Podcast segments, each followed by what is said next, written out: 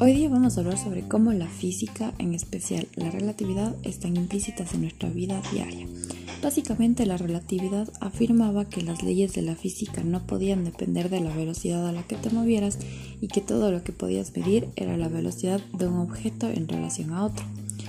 Pero no es necesario volar en un cohete y navegar por el espacio lejos de nuestro planeta para percibir los efectos relativistas, ni tampoco movernos a la velocidad de la luz para percibir la relatividad del tiempo.